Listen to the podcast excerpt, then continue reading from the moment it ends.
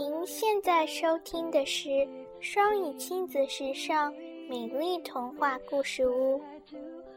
Anyone can carry his burden, however hard, until nightfall. Anyone can do his work, however hard, for one day. Anyone can carry his burden, however hard, until nightfall. Anyone can do his work, however hard, for one day. Anyone can carry his burden, however hard, until nightfall. Anyone can do his work, however hard, for one day. Anyone can carry his burden, however hard, until nightfall.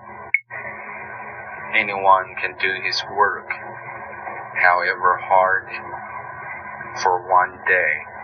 Anyone can carry his burden, however hard, until nightfall. Anyone can do his work, however hard, for one day.